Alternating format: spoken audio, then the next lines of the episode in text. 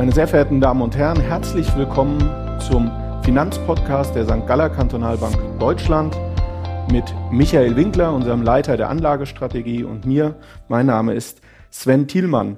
Ja, wir hatten uns am letzten Donnerstag getroffen, beziehungsweise lieber Michael, du und mein Kollege, der Tim Freise, und haben den letzten Winklers Weitblick für dieses Jahr aufgenommen, haben uns somit auch schon in die Vorweihnachtszeit verabschiedet von unseren Hörerinnen und Hörern. Jetzt, lieber Michael, sind wir heute wieder da, obwohl Winklers Weitblick erst gestern am 29. November online gegangen ist. Warum ist das so? Ja, Tim Freise und ich, ähm, wir hatten auch gedacht, wir wären durch für dieses Jahr. Wir hatten die Podcast-Ausgabe, die jetzt am Montag hochgeladen wurde, am Donnerstagvormittag aufgenommen. Dort war die Börsenwelt ganz normal. Äh, alles war in Ordnung und erst am Donnerstagabend kamen die Nachrichten über die Virusvariante, die jetzt den Namen Omikron hat aus Südafrika, was ja dann für einige Verwerfungen an den Märkten in den letzten Tagen gesorgt hat. Und deswegen dachten wir uns, ähm, wir möchten unsere Zuhörerinnen und Zuhörer dann ganz aktuell, tagesaktuell, wir haben jetzt heute Dienstagvormittag, mit einer aktuellen Lagebeurteilung informieren können. Ja, vielen Dank, Michael. Ähm, jetzt ist es so, der letzte Freitag, was ist denn da genau passiert und warum war der Kursverfall so hoch, gerade bei uns in Europa? Ja, das war ein ganz merkwürdiger Tag. Also nachdem am Freitagmorgen verstärkt Nachrichten aus Südafrika kamen über die Verbreitung der Variante und die ersten Flugverbindungen, die eingestellt worden sind, sind, glaube ich, die Anleger völlig auf dem falschen Fuß erwischt worden und auch in einen leichten Panikmodus verfallen. Der Kursrückgang am Freitag hatte, um es einmal in Zahlen auszudrücken, in Europa ein Ausmaß von etwa minus vier bis minus fünf Prozent in den großen Indizes, also wie zum Beispiel DAX oder den Eurostox 50. Dazu muss man aber sagen, direkt betroffene Unternehmen oder Branchen, also das alte Verhaltensmuster, wenn es zu ja, gefühlt äh, Reisebeschränkungen und ähnlichen Dingen kommt, dann trifft es eben Freizeit, Touristik, Fluglinien besonders. Diese Titel waren teilweise mit mehr als ja, minus zehn Prozent im Minus. Ähm, es waren aber nicht nur die Aktien, die in Europa sehr stark reagiert haben. Es war zum Beispiel auch der Ölpreis. Der Ölpreis hatte auch über 10% nachgegeben. Das war schon eine, eine besonders große Schwankung.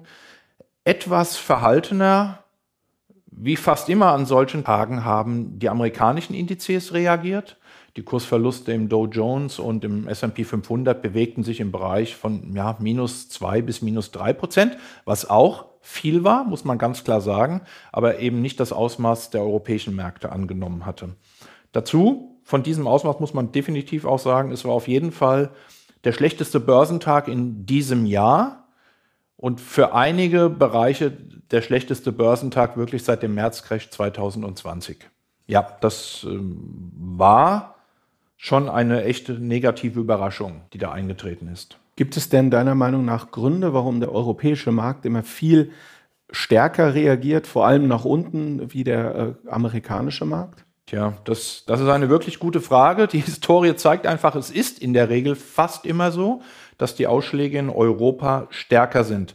Dabei muss man natürlich berücksichtigen, wenn wir uns die, die Branchenstruktur oder die Wirtschaftsstruktur in den beiden Räumen anschauen, ähm, ist die Industrie in Europa natürlich zyklischer aufgestellt, während in den USA natürlich ganz stark die Technologiekonzerne dominieren.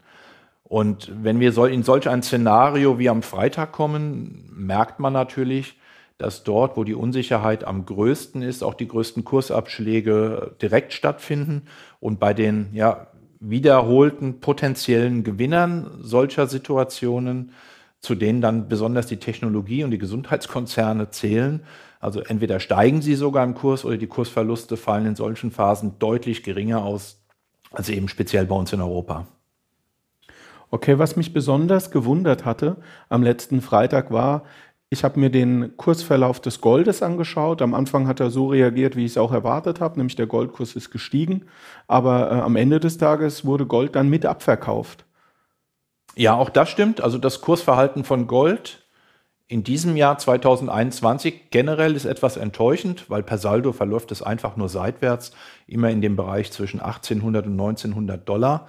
Und wir hätten erwartet, mal grundsätzlich, dass bei diesen starken Inflationsraten, die ja jetzt inzwischen Werte angenommen haben, die die Höchststände seit mehreren Jahrzehnten sind, plus die hohen negativen Realrenditen am Rentenmarkt, dass das eigentlich ein ideales Umfeld für Gold grundsätzlich sei. Das ist nicht ganz eingetreten, es läuft halt stabil seitwärts. Und am Freitag hatten wir den Fall, es hat erst profitiert, als die Aktienmärkte in Europa vormittags und mittags angefangen haben ähm, ja, zu fallen, ist Gold auch deutlich angestiegen.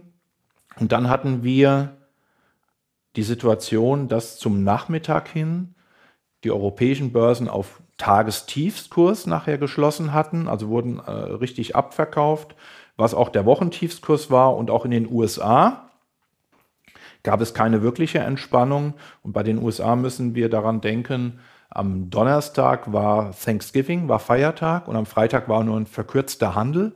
Also auch weniger Marktteilnehmer äh, waren sozusagen an Bord, geringe Liquidität, was dazu geführt hat, dass eben besonders stark die Aktien abverkauft worden sind und Gold dann am Ende auch mit ausverkauft, ja, ausverkauft ist übertrieben, hat ja auch nur etwa ein Prozent dann nachgegeben. Aber zumindest konnte Gold auch an diesem Tag nicht von den negativen Reaktionen am Aktienmarkt zumindest kurzfristig profitieren. Ja, da hast du absolut recht. Gut, dann würde ich ganz gerne noch eine andere Assetklasse nur vom Freitag noch ansprechen. Was ist dann im Rentenmarkt passiert? Gab es da auch eine, eine Bewegung, die negativ war? Also wir haben am Freitag dieses generell typische Fluchtverhalten der Anleger gesehen. Also grundsätzlich heraus aus risikoreichen Assets, also ganz speziell eben die Aktien, und hinein in vermeintlich sichere Assets. Also das hat dann dazu geführt, dass in der Anlageklasse Renten die sicheren oder die sogenannten sicheren Häfen, speziell eben Bundesanleihen oder die amerikanischen Staatsanleihen gesucht waren. Das heißt, dort konnten leichte Kursgewinne realisiert werden. Die Verzinsung der zehnjährigen Staatsanleihen sank um etwa ja, fünf Basispunkte. Das ist jetzt ja auch nicht wirklich viel, aber zumindest hat man gemerkt, dass Geld dort eher hineingeflossen ist. Ähm, und natürlich im High-Yield-Bereich, also die Anleihen von Unternehmen mit schlechterer Bonität, haben analog zu den negativen Kursentwicklungen am Aktienmarkt auch gelitten. Also es war sozusagen, man nennt das dann den typischen Risk-Off-Modus. Ich möchte aus dem Risiko raus in meinem Portfolio und möchte mich erstmal an die Seitenlinie stellen und mir sichere Häfen suchen. Also das hat man ganz klar in der Summe so gesehen, ja.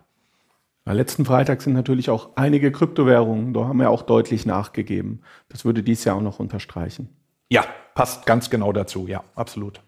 Okay, das war der Freitag, dann kam das Wochenende, es kamen neue Meldungen. Am Montag haben wir dann gesehen, dass die Börse auf dem Niveau geblieben ist, beziehungsweise leicht gestiegen ist. Mhm. Wir müssen von, von der heftigen Kursreaktion am Freitag jetzt eben diesen Blick in, auf aktuell oder eben nach vorne richten und damit ist ganz klar, die Börse mag keine Unsicherheit und die Börse mag keine bösen Überraschungen. Darauf reagiert die Börse. Und die Unsicherheit besteht ja momentan vor allem aus zwei Dingen. Erstens, wie gefährlich ist diese Virusvariante Omikron? Und als Folge davon zweitens, wie gut ist denn die Wirkung der bisherigen Impfstoffe von BioNTech und von Moderna? Und das heißt, solange das nicht geklärt ist, und so wie alle Wissenschaftler momentan sich äußern, heißt das, um die Daten auszuwerten, werden wir wahrscheinlich ein bis zwei Wochen Zeit benötigen, um das wirklich abschließend beurteilen zu können. Das heißt, in den nächsten Tagen wird die Börse weiterhin sehr wahrscheinlich zumindest nervös bleiben. Solange wird die Phase dieser Unsicherheit andauern. Und wir dürfen natürlich auch eins nicht vergessen. Ähm, dadurch, dass äh, gefühlt bis letzten Donnerstag die Welt in Ordnung war, war auch so ziemlich jeder Anleger sehr stark mit hohen Quoten investiert in Erwartung der Jahresendrallye. Das heißt, auch von der Positionierung der Marktteilnehmer war die Börse natürlich auch anfällig grundsätzlich für Störungen oder für Gewinnmitnahmen. Das sehen wir jetzt gerade. Okay, wollen wir uns mal ganz kurz dem DAX widmen und vielleicht auch der technischen Seite. Die 200-Tage-Linie verläuft ja bei knapp 15.400, 15.390 Punkten und die große Unterstützung, sagt man, die liegt ja bei 14.980. Und wir befinden uns ja jetzt aktuell bei 15.100 Punkten knapp, also genau dazwischen. Absolut. Also was wir zum einen sehen, wir hatten in der Vorwoche noch die Kraft gehabt, neue Indexhöchststände zu erreichen. Also vor wenigen Tagen hatte der DAX noch ein Niveau von 16.300 Punkten. Das bedeutet jetzt bei 15.100, wir haben schon 1.200 Punkte schon verloren. Aber grundsätzlich die Kraft, neue Höchststände zu erreichen, spricht für einen intakten mittelfristigen Aufwärtstrend. In diesen mittelfristigen Aufwärtstrend kann es oder sollte es sogar immer wieder zu Korrekturphasen kommen, die aber eigentlich diesen Trend nachher nur bestätigen. Das letzte Mal hatten wir im Monat September diesen Fall. Wir hatten den ganzen September bis Anfang Oktober. Das waren über vier Wochen fallende Aktienkurse. Auch da ist der DAX von einem Niveau von etwa rund 16.000 Punkten auf ja, bis im Tief 14.800 Punkte gefallen, um von dort dann wieder weiter anzusteigen. So, jetzt sind wir mit aktuell 15.100 Punkten natürlich unterhalb der steigenden 200-Tageslinie zurzeit die, wie du sagtest, etwa bei 15.300 Punkten etwa verläuft. Und die größere, deutlichere Unterstützung, die ist ungefähr da, wie du es gesagt hast, wenn man so die Tiefpunkte des letzten halben Jahres anschaut, war immer der Bereich von etwa 14.800 Punkten so das untere Ende der Schwankungsbreite. Und da sind wir jetzt noch aktuell drüber. Was gesund ist, wenn ich das so sagen darf, dass durch diese erhöhte Nervosität und das, das Anspringen der Volatilität die Leute nervös werden, zittrige Hände mal wieder den Markt verlassen, teilweise sehr emotional reagieren und äh, eventuell ein Worst-Case-Szenario sich ausmalen, was natürlich bedeutet, dass der Markt sentimenttechnisch und positionstechnisch sauberer wird.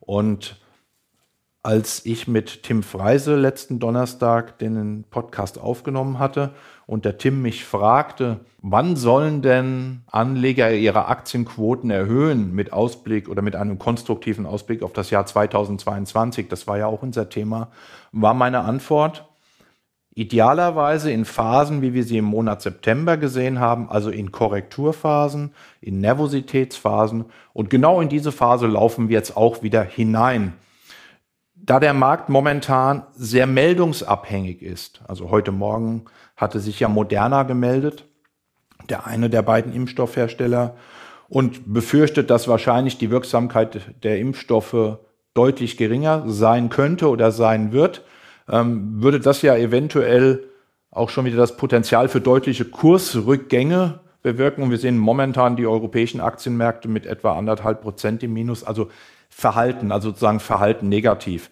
Und ich glaube selbst auch ein, ein temporäres Unterschreiten der Marke aus den letzten Wochen und Monaten von 14.800, in der dann sozusagen nochmal eine erhöhte Nervosität oder ein Anflug von Panik zum Ausdruck käme, wären dann die Phasen, wenn ich davon ausgehe, dass wir wieder von temporären Störungen reden. Und darum geht es ja momentan. Es ist ja die grundsätzliche Frage, passiert hier strukturell etwas? Mit mittelfristig negativen Auswirkungen? Oder habe ich, nachdem ich mich ja schon seit fast zwei Jahren mit dieser Corona-Pandemie beschäftige und wir schon mehrere Störungen immer wieder hatten, ist das wieder einfach nur eine erneute Störung, zwar eine unliebsame und eine überraschende, weil man sie so vielleicht jetzt nicht erwartet hatte, aber eine Sache von einigen Wochen bis maximal einigen Monaten, dann zeigt die Erfahrung, in diesen Phasen der Nervosität und der Kursrückgänge, dort müssen Aktienkäufe getätigt werden und Aktienquoten tendenziell aufgestockt werden. Und es ist wie immer nicht die Situation in solchen Phasen blind einfach zu verkaufen. War bisher immer falsch. Okay, wenn du sagst, dass es gewisse Branchen und gewisse Bereiche gibt, äh, in denen man, wenn die Verluste, sagen wir mal, irrational sind auf dem ersten Blick oder besonders groß nach negativen Meldungen zum Gesamtmarkt oder Störungen, was sind die Branchen deiner Meinung nach, die dann am stärksten auch wieder davon profitieren können. Man kann die Sache natürlich momentan jetzt von zwei Seiten betrachten. Ich schaue mir einfach die letzten Tage die Gewinner oder vielmehr die Verliererlisten an und hätte das Gefühl, dort, wo die größten Kursverluste entstanden sind, dort muss ich kaufen, weil auch dort die größten Auf Aufholeffekte sind. Ganz so leicht würde ich, also das, das würde ja zum Beispiel auf die äh, Touristikbranche, Fluglinien wieder hindeuten. Ähm, ganz so leicht würde ich es mir aber nicht machen, weil die grundsätzliche Überlegung ist ja, ist ein Geschäftsmodell einer Branche oder noch vielmehr einer Firma nachhaltig, profitabel und unabhängig von den Pandemiezeiten. Und wenn ich vor Ausbruch der Pandemie zum Beispiel der Meinung war, dass gewisse Branchen vielleicht nicht gerade die zukünftigen Wachstumsbranchen sind und sie jetzt unter der Pandemie besonders gelitten haben oder vielleicht jetzt wieder besonders leiden, kann es natürlich sein, dass sie dann temporär über ein gewisses Aufholpotenzial verfügen. Aber das sind normalerweise dann trotzdem nicht unbedingt die Aktien, die ich auf Sicht der nächsten Jahre in meinem Portfolio haben möchte. Also kann es durchaus Sinn machen, mal losgelöst von dem reinen Blick auf die größten Verlierer, mir auch die Aktien anzuschauen, die so in etwa wie der Markt momentan verlieren, die aber deutlich bessere Geschäftsmodelle haben, nachhaltig profitabel sind und auch die besseren Zukunftsaussichten haben. Also ich glaube, sozusagen das, was am stärksten gefallen ist, muss ich jetzt unbedingt kaufen, ähm, ist nicht unbedingt das Richtige. Und das hat sich nach dem Märzcrash 2020 ja auch schon gezeigt. Wenn man von dort jetzt die anderthalb, ein, dreiviertel Jahre in die Zukunft schaut, waren die, die man sozusagen antizyklisch am stärksten meinte, kaufen zu müssen.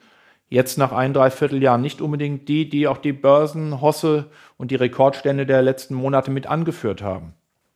Also ein Beispiel wäre, ist ja in Deutschland bei allen Anlegern ein sehr beliebtes Thema, ist die Lufthansa. Jeder meinte ja damals, er müsste Lufthansa kaufen. Wenn man sich anschaut, wo Lufthansa im März 2020 dann stand im Crash, wo sie heute steht, da sehe ich nicht viel Unterschied, obwohl die Indexstände inzwischen deutlich höher sind. Also lieber qualitativ hochwertige Unternehmen, profitable Unternehmen, die ich dann vielleicht nicht zu einem Ausverkaufspreis bekomme, aber eben deutlich günstiger als noch in den letzten Wochen und Monaten, wären eher die Favoriten. Okay, also vielen Dank. Ja, dann würde ich auch den heutigen Podcast nun abschließen wollen. Ähm, meine sehr verehrten Damen und Herren, wir hoffen, dass dies der letzte Winklers Weitblick nun tatsächlich für dieses Jahr ist und wir nicht mit noch einem aktuellen Podcast äh, zur aktuellen Situation äh, auf Sie zukommen.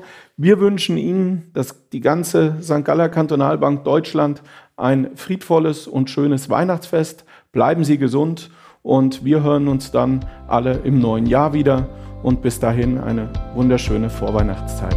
Vielen Dank.